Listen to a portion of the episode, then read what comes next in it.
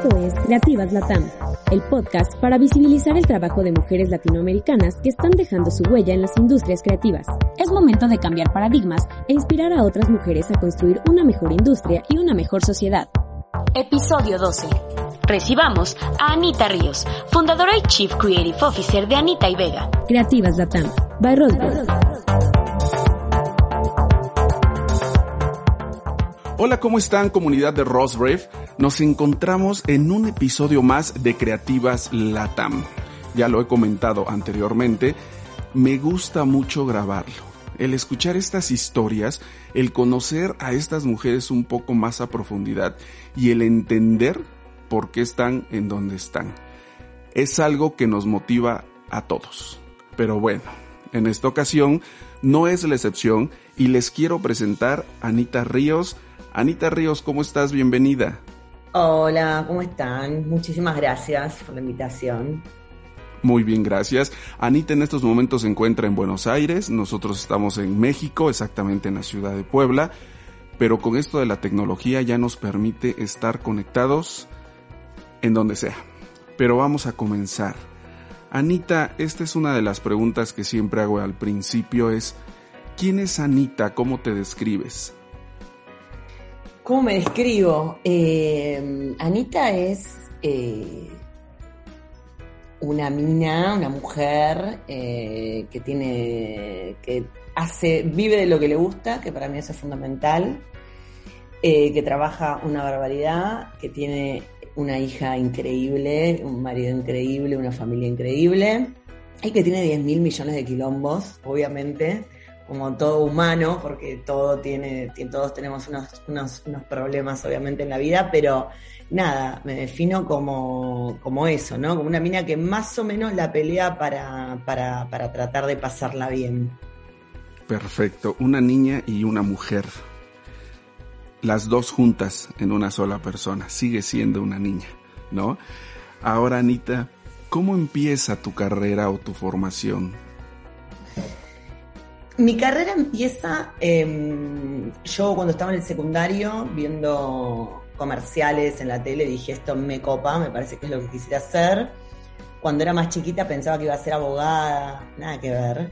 Mi mamá contadora, una mina que laburó muchísimo toda su vida, que quería obviamente que yo estudie ciencias económicas para, tenía como un laburo asegurado con ella, pero me fui mucho más para otro lado, de hecho con los números soy malísima, o sea, no malísima, malísima. Em, y me gustaban mucho algunos comerciales que había, dije, esto debe ser divertido, y dije, voy a estudiar publicidad.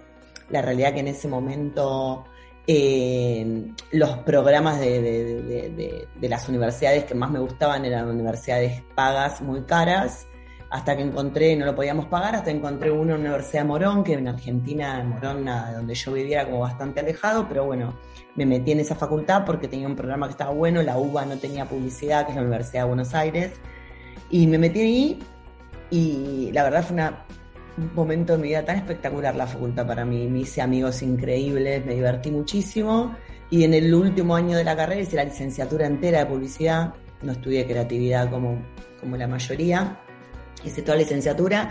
En el último año de la carrera estaban buscando pasantes en Jan Rubicam, agencia gigante, para la parte de marketing, no para creatividad. Y todo el mundo me decía, meter, anda, anotá, es la idea es entrar a una agencia y después te moves re rápido. Yo estaba segura que quería ser creativa.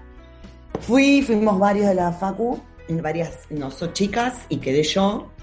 Eh, y no fue tan fácil, gracias a Dios quedé. Entré a los 18 años a Yanan Rubicam. 18, 19, 19 tenía. Y y entré a marketing y la verdad que no fue nada fácil moverme, como me decían, tuve dos años y pico en marketing, tratando de pasarme a creativos, hablando con los directores creativos, con los directores generales creativos, hasta que empezaron a dar la oportunidad de contar avisos y me daban brief y me empezaron a escuchar y a dar bola y gracias a Dios finalmente Damián Keppel, a quien le agradezco infinitamente, que era el director general creativo en ese momento, me dijo, bueno, pasate a creativos y me puso un coequiper y me pusieron un sueldo muy simbólico y ahí arranqué por suerte. Tendría 20, 21, muy chiquita. Muy pequeña. Ahora, dices, estás platicando y nos comentas que desde muy pequeña te diste cuenta que querías estar, que querías estudiar publicidad. ¿Qué, era lo que te llamaba la atención? Me llamaba mucho la atención los comerciales, me parecían en la tele. Eh, yo veo mucha tele, miraba mucha tele, toda la vida miré mucha televisión. Hoy miro mucha televisión, mucha obviamente aparte de series y plataformas y todo. Sigo viendo mucha televisión de aire. Hay algo en eso que me parece fascinante. Y miraba mucha tele y obviamente miraba muchos comerciales. Y eran los 90, explotaban Agulle Bachetti, explotaba Ponce. Eh, y había comerciales muy buenos. Eh, me acuerdo particularmente de uno con el que dije, qué divertido hacer esto, que era un comercial para Canal 3 en ese momento, de unos jugadores de fútbol que salían a la cancha y en la cancha había buenas cámaras. Entonces se tuneaban los pelos antes de salir a jugar y me encantaba ese comercial. Eh, y ahí empecé a decir, che, esto puede ser, esto me gusta, me gustaba. Yo era una persona que le iba mejor en, las materias de, creativas que en las materias eh, más de, de matemática, y ese mundo, escribía mucho, me iba muy bien en literatura, leía mucho, desde muy chiquita leía muchísimos libros, em, soy redactora de hecho, o sea, no soy directora de arte, y creo que el mundo de la escritura, la creatividad, el humor, me tiraba mucho para ese lado y me decidí, me decidí por publicidad y vi lo bien que hice. Claro, eh, eh, tuviste un buen acierto. También nos comentabas de tu madre era contadora y le hubiera gustado que tuvieras como estudiado una carrera afín de lo que ella hacía. Cuando tú ya decides estudiar publicidad o creatividad, irte hasta este, hacia este lado, ¿qué te dijo tu madre? Me rebancó mi mamá, me dijo, bueno, si es lo que a vos te gusta, vos sabes que con otro tenés laburo asegurado, pero siempre me bancó mucho. En un momento se preocupaba mucho porque ella miraba las búsquedas laborales y nuestras búsquedas laborales no salen en el diario. Yo le decía, mamá, deja de mirar el diario porque no van a pedir un redactor. Eh, eso se busca por, conocer gente, por llevar la carpeta, pero la verdad que siempre, siempre, siempre me bancó. Nunca me echó en cara, nunca nada. Inclusive cuando laburaba por dos mangos. Eh, de hecho, era una época en que las pasantías eran no pagas en un momento, así que tampoco me pagaban y me bancaba igual porque era lo que a mí me gustaba, así que eso se lo agradezco y se lo voy a agradecer siempre. Claro, siempre el apoyo de la familia es muy importante. Ahora, a los 19 años entras a, trabajar a tu primera agencia. ¿Todavía seguías estudiando? Sí, estaba terminando. No, me faltaba un año, un año todavía. Y ahora comentas que no, no fue fácil, ¿por qué? No fue fácil porque yo pensaba que entrabas a marketing y que la agencia ahí se abría toda y todo el mundo me iba a dar bola y la verdad que no. Yo entré a marketing y me costaba mucho hablar con los creativos, me costaba eh, tratar de moverme de ahí. Primero, obviamente, no lo hice al principio, me quedé, entré a trabajar a lo que entré y cortaba avisos de revistas, hacíamos archivos. Marketing era como el planning de ahora, entonces era mucho de research, iba a ser, me acuerdo que tenía actividades tipo, nosotros en la agencia estaba Danone y tenía que ir a ver al Store Check, se llamaba. Tenía que ir a los supermercados a ver cómo estaban ubicados los productos y ver si la competencia estaba mejor ubicada y anotar.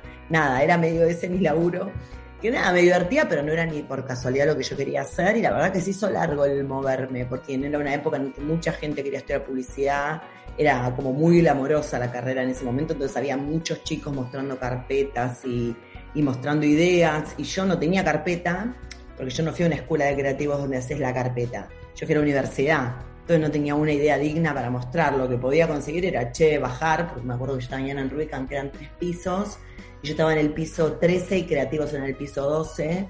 Entonces bajaba cada tanto y miraba lo que hacían, pero me daba timidez también, algo muy chiquita. Hasta que pregunté, che, ¿quién es el director general creativo? Y le fui a decir que yo me quería pasar. Pero bueno, te daban bola cuando tenían tiempo, hasta que un día me empezaron a dar más bola. Se dieron cuenta que pensaba bastante bien y finalmente, bastante tiempo después, me fui directamente a creativos. ¿Qué tiempo tuvo que pasar para que bajaras al piso 12? Creo que dos años. No me acuerdo exacto, pero más o menos dos años. Una directora de cuentas, Giselle Boyer, que me ayudaba mucho porque ella manejaba disco en ese momento un supermercado que tenía muchos, muchos, muchos avisos muy chiquititos a los que a los creativos por ahí no le daban tanta bola y me decía, ¿querés tirar algo para, para, para esto? A ver si sale. Y ella misma se lo llevaba a los creativos y hubo un momento en que finalmente salió un titular mío en el diario, que mi mamá lo enmarcó, me acuerdo, lo tuvo colgado, de hecho, en una habitación de la casa un tiempo, eh, que fue lo primero que hice estando en marketing todavía. Ella me ayudó un montón también, me presentaba a los creativos, era como que me hacía el vínculo, eh, una genia también. Ok, entonces logras ya entrar al departamento creativo. ¿Y de ahí qué pasó? Y de ahí pelarse la, la piel laburando. Fue, fue largo, fue difícil porque pensar ideas es un laburo que es lo más divertido del mundo, pero cuando recién empezás es muy, te expones mucho, ¿no? Es como decir, che, se me ocurrió esto, no sé. Y me pusieron con un coequiper que me llevaba hasta ahí más o menos. Yo era muy chiquita, eh, pero bueno, te vas curtiendo, me fui curtiendo, tuve buenos directores creativos, tuve buenos, abajo de buenos equipos. Eh, así que a costa de pensar y pensar y laburar y laburar, era una época en la que se laburaba muchísimas horas, eh, vivíamos en la agencia, a mí me re divertía igual, siempre me divirtió mucho este laburo, pero me quedaba con los equipos senior, tipo si había un pitch o había algo, me quedaba hasta las 2 de la mañana pensando o viéndolos pensar a ellos, eh, viendo qué tiraban, viendo cómo razonaban. Eh, para aprender, obviamente, y de a poco te vas curtiendo y vas empezando a pensar ideas que están buenas y te empieza a ir mejor y te empiezan a tener en cuenta y te empiezan a llamar y los equipos empiezan a decir, che, yo quiero laburar con Anita. Eh, y vas creciendo. Eh, es para mí es fascinante la, la publicidad, digamos, desde el lado de la creatividad. Y ahora, cuando fueron tus inicios y que ya lograste pasar este al área creativa, ¿se te hizo más fácil que estar en el área de marketing? Sí, yo era feliz. En el área creativa era feliz. Era lo que yo quería hacer, básicamente. Eh, era, otro, era otra forma de laburar. Era mucho más largo, pues en marketing a las seis me iba, pero era todo más largo, pero era el ambiente que yo quería. Eh, me divertía muchísimo más. Eh, nada, sí, sí, se me hizo más feliz aparte de, no sé si más fácil, porque la verdad es que la creatividad es muy dura, pero sí era muy feliz. Y entonces, ahora, ¿qué tiempo estuviste en Young? Uy, habré estado dos años, no me acuerdo tanto las fechas, pero después eh, Darío Strashnoy abre ADOC. ADOC era una agencia paralela a Young en la que se iba a laburar solamente en ese momento Unifón y Telecom, que son dos telefónicas, una es una telefónica argentina y su compañía celular, que era como muy nuevito todo. Y pone directora general creativa a una a Janel Basualdo, también la quiero mucho, en esa agencia. Y Janel, que laburaba conmigo algunos proyectos en GAM, me dice, che, me la llevaría Anita ya, que se busque un coequiper que le guste y que venga. Y la verdad me ofrecieron eso. Y me fui a Doc. Eh, en Adoc estuve dos años con mi coequiper el Tano Armentano, que fue mi primer gran coequiper. Eh, y ahí éramos, éramos como el equipo bastante más estrella que, porque al ser una agencia tan chiquita y nosotros ya tener un poco de experiencia éramos como nada, éramos como el equipo de Chanel y laburábamos un montón y después vinieron otros directores generales creativos que eran Zeto y el Negro y laburamos para ellos. Em, así que fue una etapa muy divertida, muy divertida, muy, muy laburada, laburábamos muchísimo. Me acuerdo tipo 3 de la mañana, eh, nada, dormir en la agencia, era una locura en esa época. Y ahí estuve dos años, hasta que en el 2001, con la crisis del 2001 de Argentina, la agencia cierra, echan a todos, y a mí me revuelven a absorber en Yang, que es lo que me había prometido Damián. Me dijo, vos andá, Doc, que si pasa algo volvés, y volví a Yang. Y seguí en Yang un par de años más hasta que me fui del campo. A Sachi. ¿Y ahí cómo te fue? Y bueno, antes, ¿cómo tomas la decisión de cambiarte? Y dura la decisión de cambiarme porque yo soy una persona que más allá de mi laburo y mi carrera, soy una persona como muy emocional y muy de los vínculos y yo estaba muy, lloré cuando me fui tanto, estaba como muy encariñada con todos en, en Young, y a Doc éramos menos y todo, pero dije, bueno, mi carrera depende de esta movida, y fue una decisión difícil, pero la mejor de todas. Creo que si hay algo que me pasó que en mi carrera, que todas mis decisiones fueron muy duras para mí y que me dieron bastante cagazo, y todas fueron, creo que volvería a tomar todas esas mismas decisiones, porque fueron difíciles, pero nunca me quedé en lo más cómodo, digamos, y eso fue, hizo que creciera. Eh, Así que Nadoc, nada, fue una decisión difícil, pero fue muy acertada, porque mi carpeta, mi laburo, conocí al Tano, con el que laburé muchísimos años más, em, y fue todo como muy, fue muy triste cuando cerró y nos, los echaron a todos, pero esos dos años fueron de un aprendizaje tremendo en mi carrera. Ahora, Anita, vamos a hacer una pausa hasta acá. Siempre lo que es el área creativa, siempre ha sido como un área más de hombres que de mujeres. En tu caso, tuviste como algunas, como algunas, este, algunas cuestiones que hayas pasado por ser mujer y eso te costó más trabajo tu desarrollo? Yo creo que, a ver si eran todos hombres, salvo cuando me fui. En, en Jan Ruiken estaba Morín, Hufnagel, estaba Merti Agonce, estaba María Simergiotti, sabía algunas mujeres, pero sí el porcentaje era abrumador de hombres. La realidad es que siempre me llevé bien con los varones. Eh, me moví tranquila, no, es, no me siento intimidada, o sea, tengo como un carácter bastante fuerte.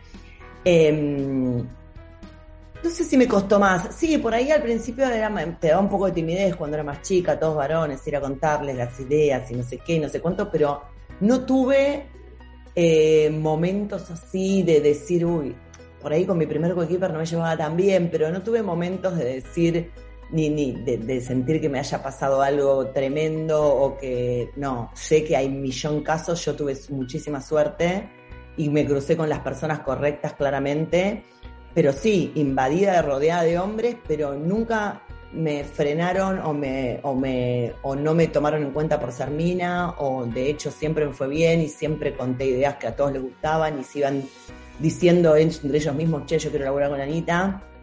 Y, y nunca tuve una situación, digamos, eh, incómoda, eh, más allá de, de, chistes, boludeces, que ahora ya no, que ahora ya no sucede pero que en ese momento por ahí sí, al ser la única mujer y todo, pero nada que me haya eh, ni asustado, ni, ni haberme echado todo para atrás, ni haberme tenido ganas de ir de la agencia, de dejar la carrera, nada. O sea, no. Y me crucé con gente que realmente valoraba mis ideas más allá del género, ¿no? Claro. No, pues qué, qué, qué bueno. Ahora, Anita, llegas a Sachi. ¿Y en Sachi cómo te va? En Sachi me va muy bien, eh, me llevan Batley y Jauregui, que dos genios. Tuve ahí mi coequiper, que no era el Tano, y, y, al tiempo de estar en Sachi logré que lleven al Tano a Sachi, eh, porque yo quería volver a lograr con él, porque es un genio y lo quiero mucho, y lo logramos. Así que entró el Tano y creo que estuvimos dos años también en Sachi, un poco más. También muy buen grupo, una agencia muy potente, una agencia muy ganadora de festivales, muy lucida en ese momento, muy dura también, más competitiva por ahí que Young. Eh, así que también nos matamos laburando y pensando. Eh, hasta que se van Batre y Jauregui y creo que ahí vuelve Chanel y el chavo de Emilio. Y estuvimos con ellos laburando un tiempo hasta que Batre y Jauregui nos llaman de Vega Olmos Ponce para laburar un Unilever Axe exclusivo, no exclusivo, pero era como la, Unilever en ese momento, Axe era como la, la, la vedette de las marcas porque hacía una creatividad increíble. Y ahí nos vamos a Vega Olmos Ponce con el Tano. Ahora, ¿en Sachi qué tiempo estuviste? Creo que estuve dos años en Sachi. Dos años. Ok, llegas a Vega Olmos Ponce. Menos, un año y medio por ahí, no me acuerdo exacto, se me van desdibujando, ¿viste? Y ahí llego a Vega Olmos Ponce donde estuve 12 años. Wow. Un montón, sí. ¿Y ahí cómo fue tu experiencia? Eh, en Ponce es la agencia donde me desarrollé claramente. Pasé de ser creativa junior a ser directora general creativa en, en los años que estuve. Eh, fue la agencia donde me, me, donde me hice, digamos, donde hice mi carrera eh, ya mucho más seriamente. Y donde fui ascendiendo y haciendo laburo muy ganador de festivales, ganamos montones de leones en Cannes. Una agencia con unas marcas increíbles, una agencia con, con, muy buenos presupuestos, una agencia en la que viajé y conocí un montón de países para filmar, eh, una agencia donde conocí gente alucinante. Eh, nada, es, es como si uno se lo pone a pensar, como la agencia de mi vida porque tuve desde los 25 hasta los 36, una cosa así, eh, más o menos. Y una edad como muy, o menos, 35, bueno, no me acuerdo. Pero todos unos años muy, muy productivos y donde ya era mucho más madura y más grande. Eh, nada, fue, fue dificilísimo también porque trabajamos muchísimo, porque una agencia bastante dura pero mm, nada, muy productivo, muy bueno y, con muy buenos resultados. 12 años. Terminas en Vega Olmos Ponce y de ahí, ¿qué sigue? Vega Olmos Ponce en realidad en un momento se, eh, Fernando Vega Olmos se abre y se llama Ponce Buenos Aires la agencia, así que termina siendo Ponce Buenos Aires y de ahí me voy ahí éramos tres directores generales creativos que teníamos toda la agencia a cargo, que éramos el Tano Armentano, mi coequiper de siempre, eh, Joaquín Cubría y yo. Y en un momento, Joaquín Cubría y yo nos vamos con Gastón Vigio a abrir David, Buenos Aires. Em, yo ya había cumplido un ciclo en Ponce, estaba muy cansada, estábamos todos bastante cansados. La agencia también empezó, ya no es como que dejó de ser tan atractiva también y era un momento, buen momento para irnos. Y nos fuimos y abrimos David. Que fue una locura también de laburo. Eh, una startup es como muy difícil con una persona como Gastón, que es, un, es una locomotora que te lleva a los mejores lugares del mundo, pero hay que seguirle el paso. Eh, así que fue, fue, fue difícil esa apertura, pero la agencia anduvo increíble. Bueno, todos deben saber el recorrido de David. Y de David, a los siete meses de David, me llaman de Thompson, de Walter Thompson, para que vaya a directora general creativa con Sebastián Castañeda, un amigo que conocí en Young a los 19, 20, y que es mi hermano, y lo amo, y me fui con él a laburar a, Thompson, y estuve siete años en Thompson. Em, que también fue increíble, fue divertido, el, laburar con Seba fue un placer. Una multi, difícil, una multinacional difícil, con mucha bajada de afuera, con menos libertad para todo. Eh, pero nada, muy, estuvo buenísimo también. ¿Y de Thompson? ¿Qué sigue? Un día hablo con Fer, Vega Olmos, y nada, hablando, que por ahí ya era momento de que me vaya, no sé qué, me dice, bueno, dale, abramos una agencia. Yo me reí pensando, nada, me está haciendo un chiste porque le dije que tenía ganas de abrir y no era un chiste. Así que nos asociamos y hace dos años y medio, un poco más, hicimos Anita y Vega, que es mi agencia, mi bebita, eh, que es espectacular, soy absolutamente feliz. Salí ya cambiando una estructura porque venía de todas multinacionales, Jan Rubicam, Sachi, eh, Vega Olmos Ponce, eh, Thompson, irme a una agencia chiquita, independiente y con mi nombre en la puerta es como nada, fue como un salto de fe enorme, pero bueno, con Fer salta cualquiera, así que eh, feliz en este momento. Y aquí estamos, llegamos. Oye, Anita, ¿cómo fue esa plática con Fernando cuando te dice hay que abrirla? Y Fer, Fer es una persona como muy, tiene algo que es, es mágico. Para mí todos los publicitarios de este mundo deberían tener una charla con Fer, porque es una leyenda, porque es súper talentoso y porque tiene una seguridad eh, increíble. Y yo acababa de ser mamá, aparte, ese era el divague de todo esto. Y yo estaba como, nada, como muchos años en multinacionales, estaba medio en crisis en Thompson. Bueno, la agencia no estaba tremendamente bien, de hecho terminó en la fusión Wunderman-Thompson después que yo me fui. Pero me pareció que era un momentazo para abrirme y un día comentándoselo, no sé qué estábamos hablando, y, me dijo, dale, animate, hagámoslo, pensalo al menos. Lo pensé, lo llamé, nos juntamos muchas veces a comer, planificando cómo tenía que ser. Y a él le re divertía el proyecto, él es una persona que ama la publicidad y que siempre tener un proyecto le divierte nos conocíamos desde hacía mucho tiempo, eh, porque yo entré en Vega Ponce justamente, y porque después de Vega Ponce, en Thompson él era el uno creativo en Thompson, fue el que me llevó a Thompson también. Eh, así que nada, como mucho tiempo laburando con él y, y de conocernos mucho y, nada, fue, es increíble. Yo todavía hay días que no puedo creer que digo, mi socio, mi socio Fernando de Olmos me, me da esta risa. No, sí, claro. O sea, Fernando sí es de las personas que más admiro dentro de la industria y lo que dices platicar con él siempre es un placer de ver cómo él, él visualiza o cómo ve la vida, ¿no? Todo, la vida. Eso, lo que vos decís es vital. No es el laburo solo, es la vida. Es una persona increíble. Y ahora, ¿se asocian ¿Y cómo les ha ido durante estos, qué año y medio? Año y medio, no, dos años y medio. Dos eh, años y medio. Con dos de pandemia adentro, o sea, tuvimos seis meses de libertad para, aparte nos asociamos y abrimos con cero cliente. Viste que hay mucho startup donde decís, bueno, che, me agarro a este cliente y me voy con este fondeo.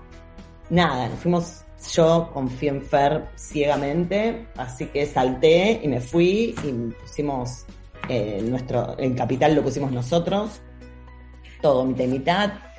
Y la verdad que la agencia anda muy bien. Es chiquita, obviamente, todavía. Somos 10, entre 10 y 15 personas.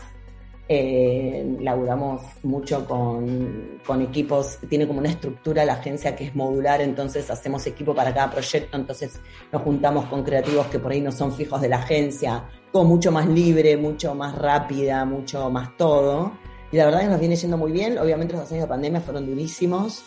Eh, todos encerrados, todos haciendo home office, pero seguimos laburando, no tuve que ni echar, ni achicar, ni nada. Y ahora que reactivó un poco, la verdad que también reactivó la agencia más todavía, así que nada, eh, creciendo y fundamentalmente divirtiéndome y pasándola bien, que para mí es lo fundamental de este laburo ahorita dices divirtiéndote, en todos estos años que llevas de carrera y que has pasado por varias agencias, ¿en qué momento te has divertido más? Mm, me divertí mucho, acá me divierto mucho, me divierto mucho acá porque tengo como... Eh, es mía, y toda la gente que yo elijo, la elijo yo y los adoro y le ponen todo. Y me divierto mucho lo que pasa que también yo estoy más grande, entonces nada, es como distinto, pero por ahí en Diana Rubicam nos divertimos muchísimo.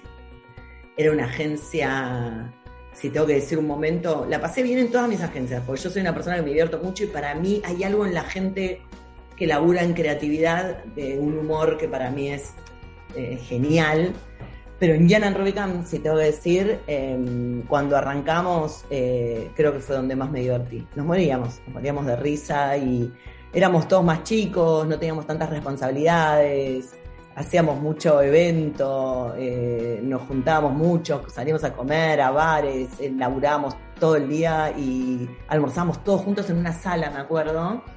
Pedíamos todos comida al mediodía, tipo 12 y media, yo eh, cuando era muy pendeja me encargaba medio de cheques que quieren comer y pedía la comida y teníamos una sala enorme y llegaba toda la comida junta y comíamos todos ahí hablando y viendo la tele. Era espectacular, me da una nostalgia tremenda. Se nota, al contar, al contarlo se nota que te, te revive. Me revive, la pasamos muy bien. Young fue una agencia increíble. Ahora, Anita, durante nuestra vida, o sea, de pequeños o ya trabajando, siempre nos encontramos con personas de las que aprendemos y de las que nos queda algo. En este caso, ¿qué personas han sido en tu vida y qué te han dejado? A ver, laboralmente, ¿no? Laboralmente y personalmente.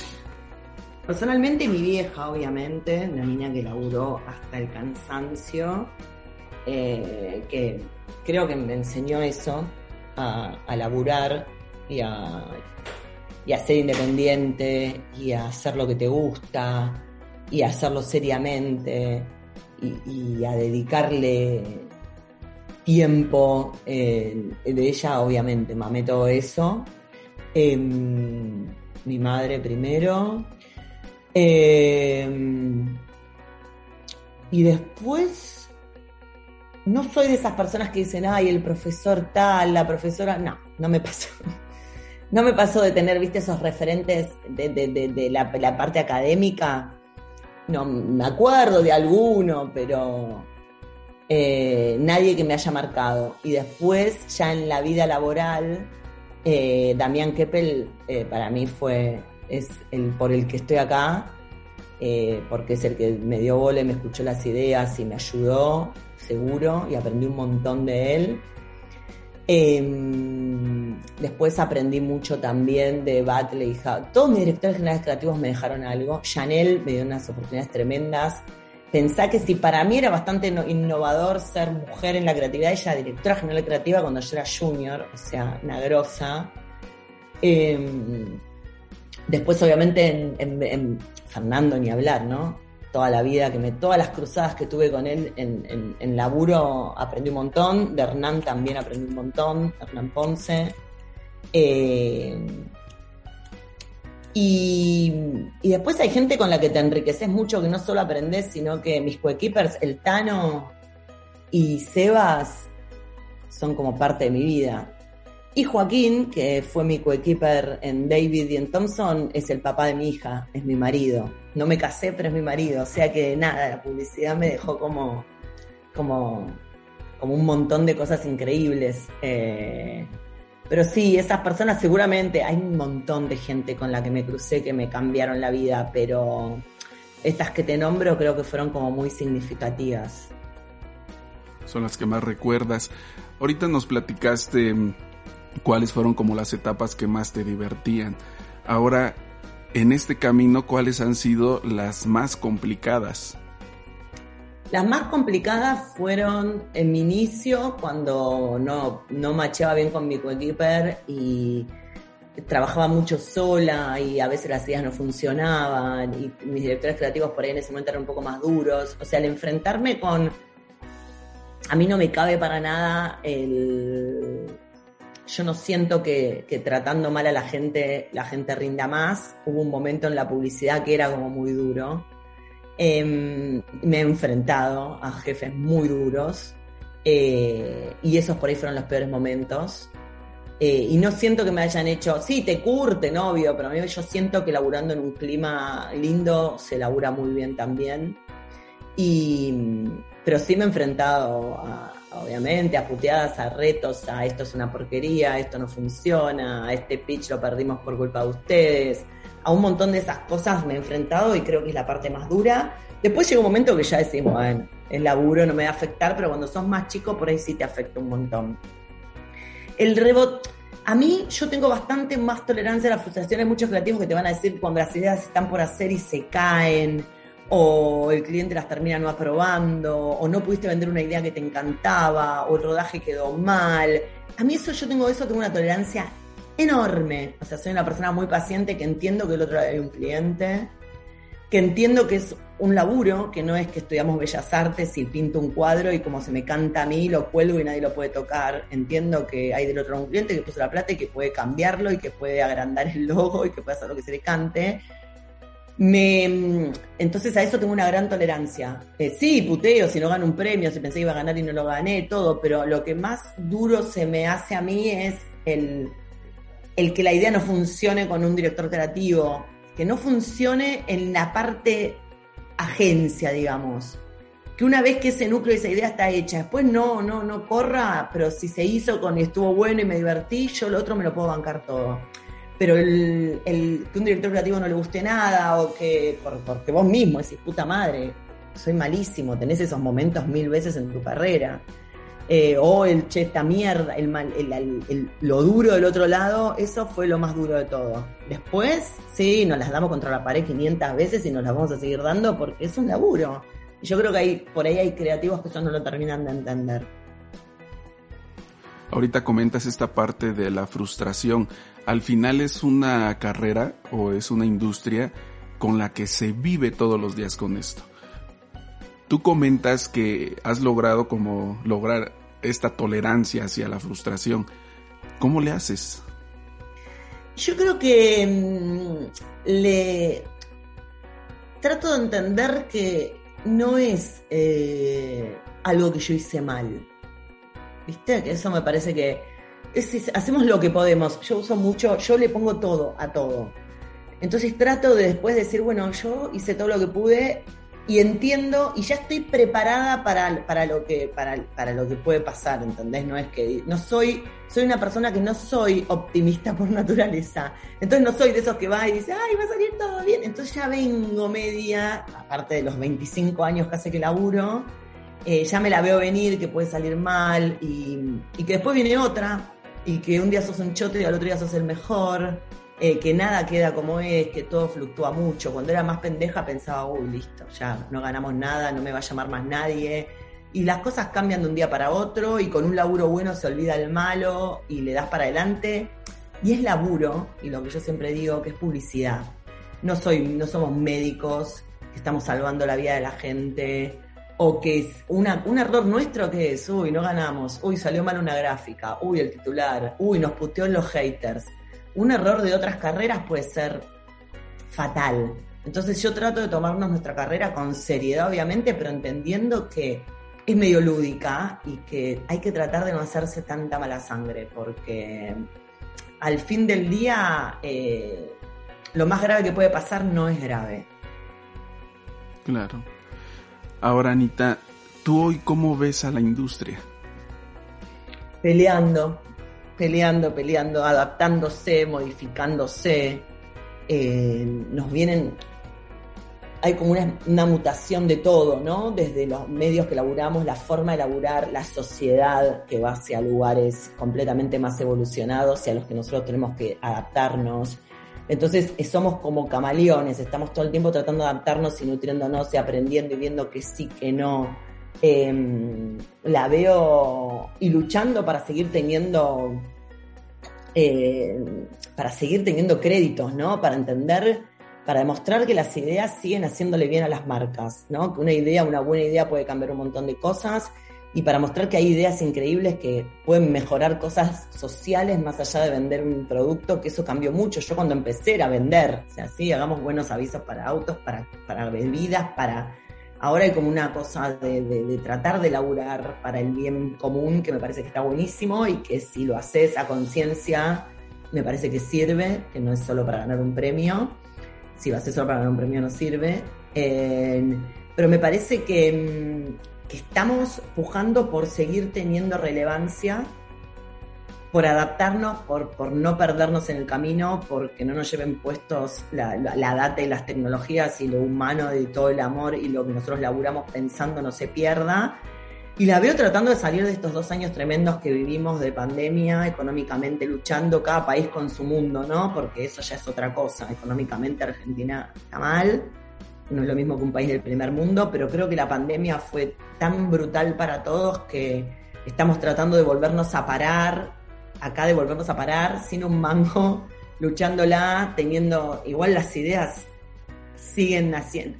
Lo mágico fue que durante la pandemia tuvimos que seguir pensando cosas para que las marcas puedan sobrevivirla, entonces nada, las ideas son como son muy relevantes y yo creo que hay que luchar para que eso se siga mostrando y se siga entendiendo, ¿no? Y que la experiencia y que, mm, y que el, el sentarse a pensar una idea muchas horas sigue siendo vital más allá de, las cosas que salen a toda velocidad. Eh, nada, la estamos, siento que es una industria que sigue de pie, agarrada fuerte, pero peleándola mucho. ¿Qué crees que le hace falta? Eh, yo creo que le hace falta amor. Siento que mm, la parte, eh, siento que todos los que los que hacen publicidad desde los clientes, todos los que nos están, se tienen que valorar lo que una agencia puede hacer por ellos, ¿no? Me parece que las agencias están bastante subvaloradas en este momento. Eh, siento que le falta eso, siento que nos falta presupuesto, obviamente también. Es como que siempre las ideas es lo, es lo último que es, lo menos pago, lo mejor, lo, peor pago de todo el proceso. Después la producción se paga mejor, el planning, el research, el equipo, el estudio motivacional pero a los que se sientan y, te piensan una idea que te puede dar una marca es lo menos, lo más vapuleado de todo. Entonces siento que falta volver a posicionarnos en ese lugar que se estuvo en un momento, que en un momento las ideas sean como súper valoradas y bien pagas. Eso ya no sucede. Entonces se te filtra talento, se te empieza a escapar todo, se va la gente, se va el talento, se va... Eh, y me parece que falta eso, ¿no? Falta reconocimiento, digo yo. creo que antes era una industria un poco más justa, ¿no? En cuestión de lo que tú hablas de reconocimiento, ¿no? Era mejor pagado. Total. Entonces, era me mejor parece pagado, que hoy... era más respetado. Lo que decían los creativos, ahora ya no, no, no está pasando eso, ¿viste? Es como que parece que fuera fácil y que lo puede hacer cualquiera y la verdad es que no es así. Pero bueno, yo creo que también como es duro para los creativos, también es duro para las marcas. O sea, yo creo que las crisis fueron para todos y las marcas pasaron de tener un montón de presupuesto para hacer una idea loca tener una sola bala en el año para vender, eh, para hacer a Warner, para hacer que la gente hable, para que se viralice, todo en una bala. Entonces todo se mostrifica mucho. Eh, me parece que eso está pasando mucho también. Claro, pero digo, también es una etapa como de mucha transformación y creo eh, tú lo comentaste hace rato, lo que va a salvar a esta industria creo que va a ser lo que la ha hecho siempre fuerte, que son las ideas. Total, seguramente. No. Pero bueno, Anita, ahora, ¿a ti qué te hace feliz? A ti, Anita. A mí me hace feliz mi hija, por sobre todas las cosas, por lejos. eh, Romita, me hace feliz eh, obviamente Joaquín, me hace feliz la agencia, eh, mi familia, mis amigos. Como bastante simple todo. Claro. ¿Te gusta el momento que estás pasando ahora? Me encanta. Me gustaría ser más joven. Viste que eso es tremendo, porque vas teniendo las cosas, pero vas perdiendo el tiempo. Entonces, me gustaría eso pero no tendría las cosas que tengo ahora, así que trato de poner eso en la balanza. Comentas que te gustaría ser más joven. ¿Qué harías diferente? Mm, creo que nada, porque en algún momento te puedo haber contestado, hubiera tenido a mi hija un poco más joven, pero la verdad es que no hubiera tenido las otras cosas que tengo. Creo que cada cosa se dio en el momento que se tenía que dar. Así que, sí, creo que nada. Hubiera hecho más deporte. ¿Te hubiera gustado hacer más deporte? Me hubiera gustado hacer más deporte, sí, tener un estado físico envidiable.